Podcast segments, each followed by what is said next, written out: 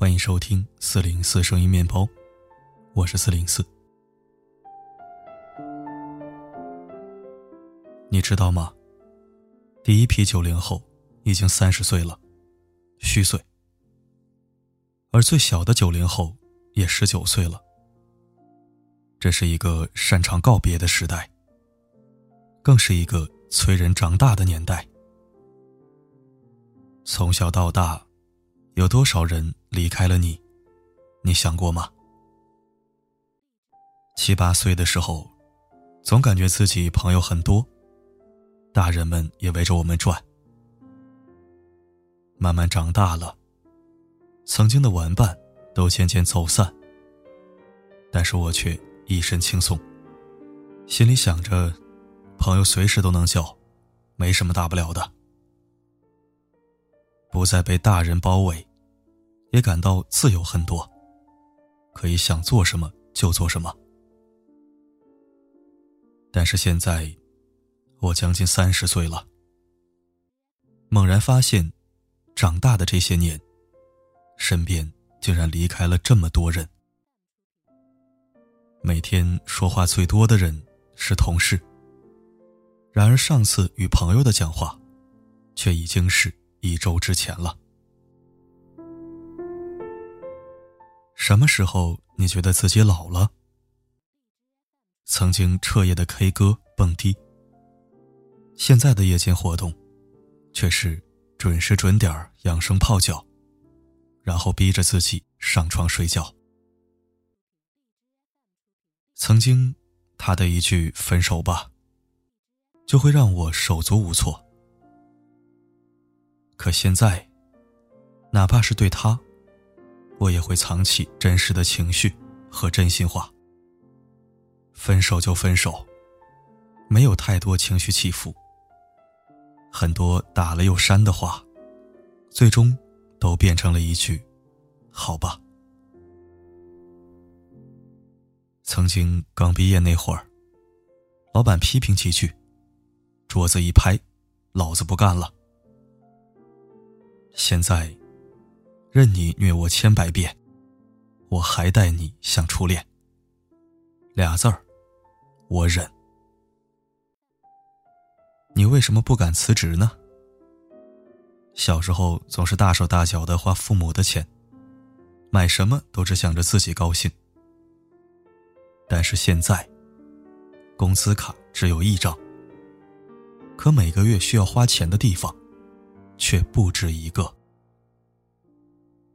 以前都说八零后是中坚力量，不知道从什么时候开始，就轮到了我们九零后了。除了每个月孝敬爸妈的固定支出，还有不确定的衣食住行和人情往来，生活让我必须懂事。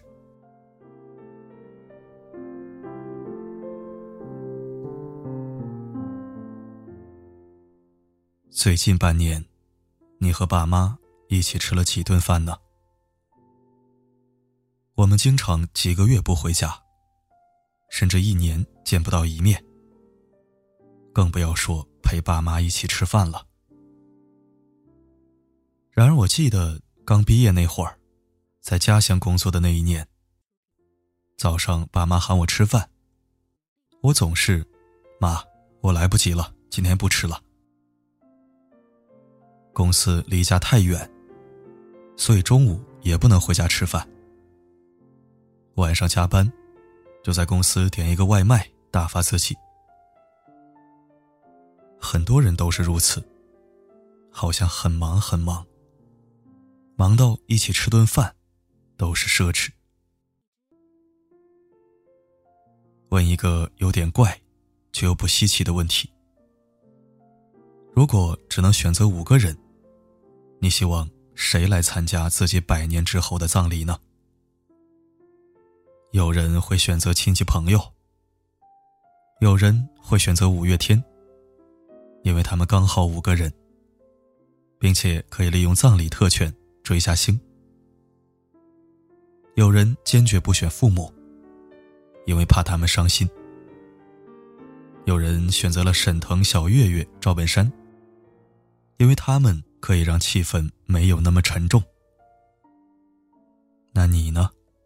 你会选谁？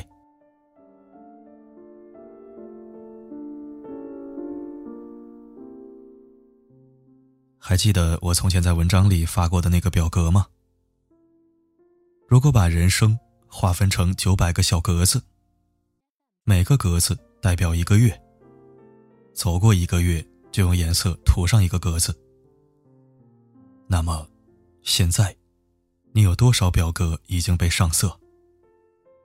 你的表格里，又剩下多少表格是空白的？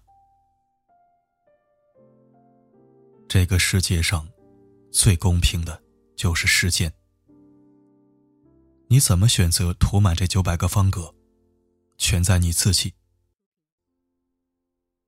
这一生，你大约会遇见八万人，这些人都曾跟你有过一面之缘。有的人走进了你，潜入生命；有的人与你擦肩而过。山水不相逢。有的人来过，爱过，最后错过。长大后发现，很多下次再见，就是再也不见。别让爱你的人成为通讯录里的一个号码，朋友圈里的一个点赞。别让遗憾结局到最后无法挽回。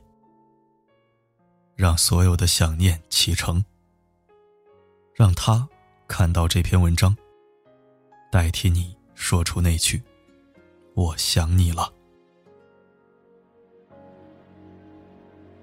像我这样优秀的人，本该灿烂过一生，怎么二十多年到头来，还在人海里浮沉？像我这样聪明的人。感谢收听。其实这篇文章的标题我纠结了很久，到底要不要把性生活改成夜生活呢？总觉得原文标题说的有点夸张。九零后越来越没有夜生活了，倒是真的。不过转念一想，似乎原作者的标题构思也没错。现在的九零后已不再年少，最小的也上了大学，最大的已经年近而立。太多成年人需要承受的压力和艰辛，导致很多人越来越无欲无求。每天有点时间，只想睡觉，哪还有那么多精力消耗在夜生活上呢？希望肩负重任的我们。能善待自己，善待身边人，妥善而无憾的走好此生。好了，今天就到这儿。我是四零四，不管发生什么，我一直都在。像我这样迷茫的人，像我这样寻找的人。